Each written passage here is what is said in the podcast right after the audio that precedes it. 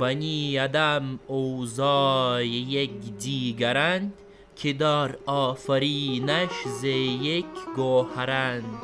چون عضوی به درد آورد روزگار دیگر عضوها را نماند قرار.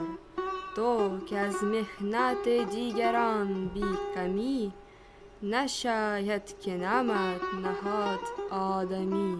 Вот так по-особенному начинается наш сегодняшний подкаст «Покажи язык» о редких языках, изучаемых в МГИМО.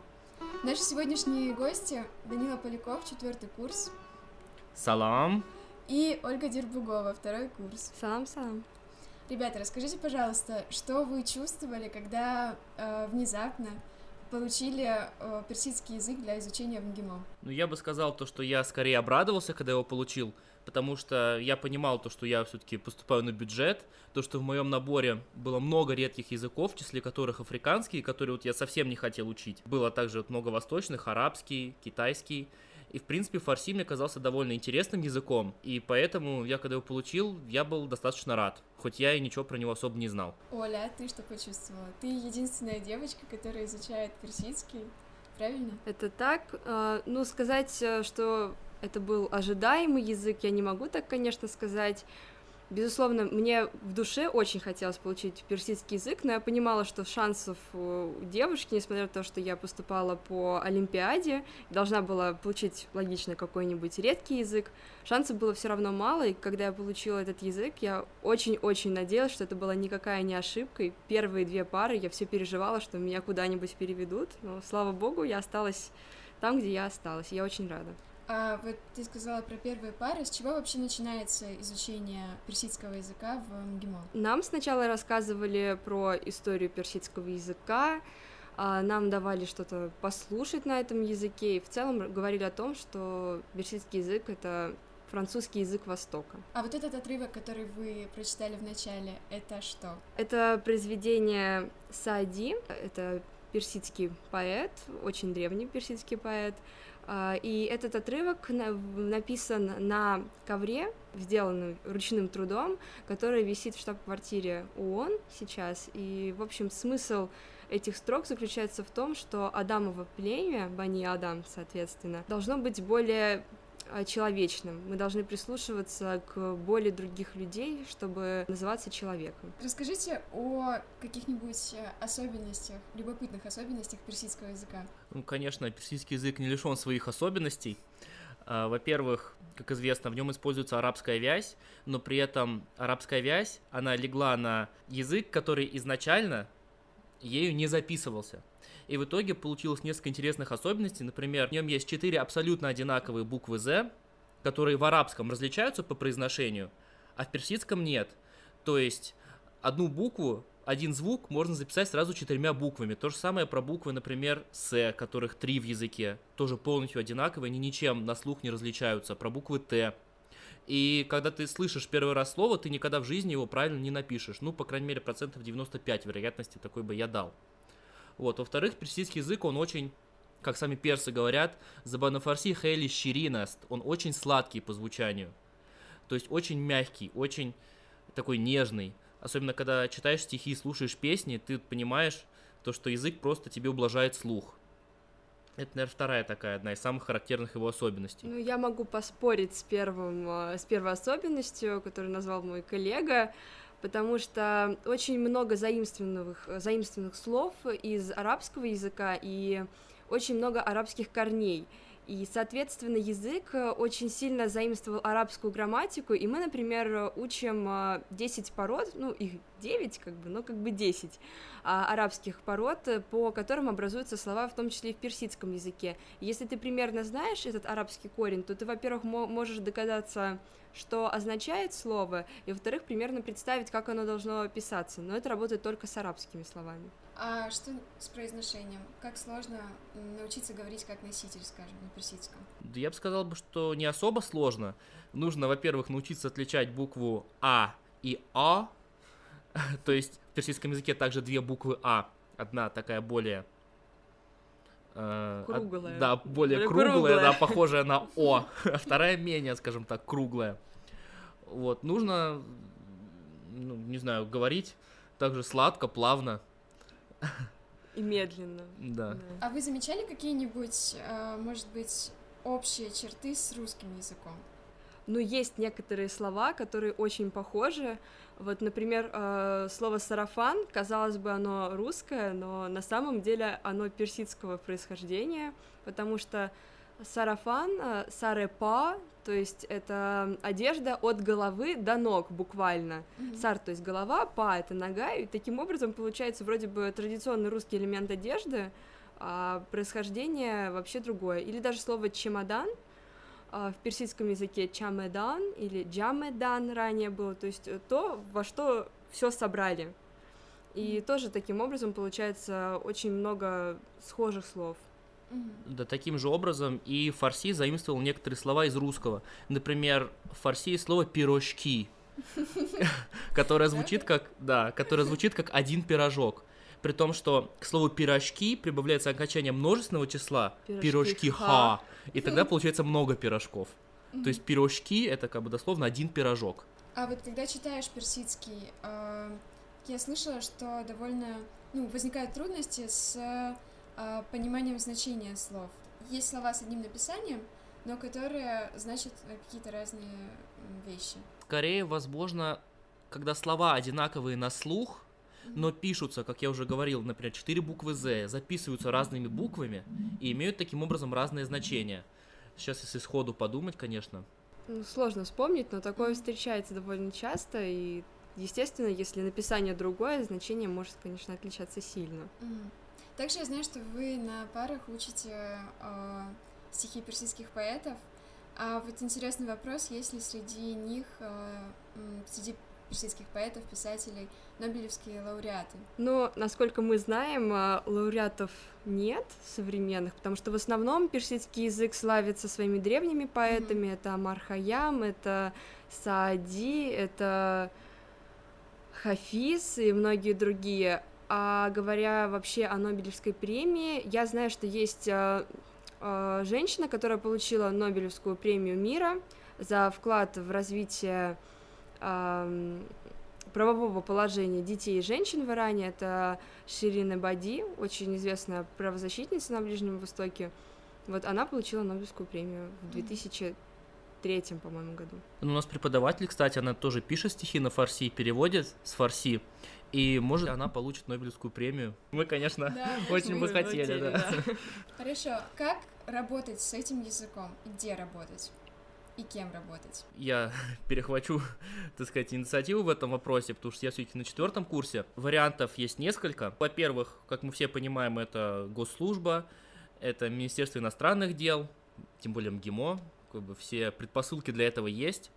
Если мы говорим не про МИД, вот я сейчас на четвертом курсе учусь, мне за, получается, за текущий учебный год, то есть с осени, вот уже дважды предлагали с ним работать в иранских фирмах, которые экспортируют из Ирана в Россию, получается, фисташки, либо финики.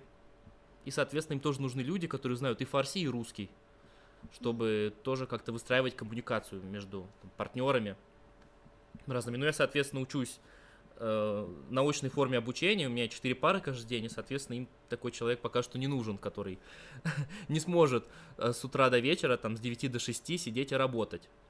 Вот, еще один вариант есть, это в СМИ, к примеру, в новостных агентствах. Также либо корреспондентом в Иране, либо переводчиком иранских новостей. Я вот также работал, получается, почти год. С февраля прошлого года, получается, да, по январь этого я переводил новости с фарси на русский. И, соответственно, вот как бы я выделил бы эти три сферы основные. Хорошо. Но вообще фарси это не только Иран, э, это и Таджикистан, и язык Дари, который распространен в Афганистане. Это три очень родственных языка, и в принципе э, друг друга носители языка говорят, что они понимают без перевода. Ну и действительно, когда общаешься, например, э, с таджиками, у которых таджикский язык, соответственно, их родной язык, это, по сути дела, вязь, записанная латиницей. И практически без переводчика ну, можно понять очень большой достаточно процент слов и выражений. А насколько он близок к арабскому? Скажем так, ровно настолько же, сколько французский, например, близок к английскому. Вроде как буквы похожи, пишется похоже латиницей. Слова похожи тоже, да. Да, есть похожие слова, но язык в корне разный, грамматика в корне разная. И в фарси то же самое. Там есть, конечно, заимствование с арабского. Вот Оля сказала, там даже некоторые слова не образуются по арабским моделям. Это скорее вот исключение, чем да, правило, чем правило, да. да, какое-нибудь. Хорошо. Ну да, ну вот, к примеру, э, для нас мы учим именно иранский э, фарси, как это считается, иранский диалект фарси. А, иногда бывает сложно понять афганцев или таджиков, потому что у них язык жестче. Произношение другое. Да, потому что я говорил, язык очень сладкий, хейли щирин. Вот для Дари и для таджикского это, наверное, менее актуально, чем для иранского варианта фарси. А вообще иранцев много в Москве? Вам удается как-то практиковать язык с носителями?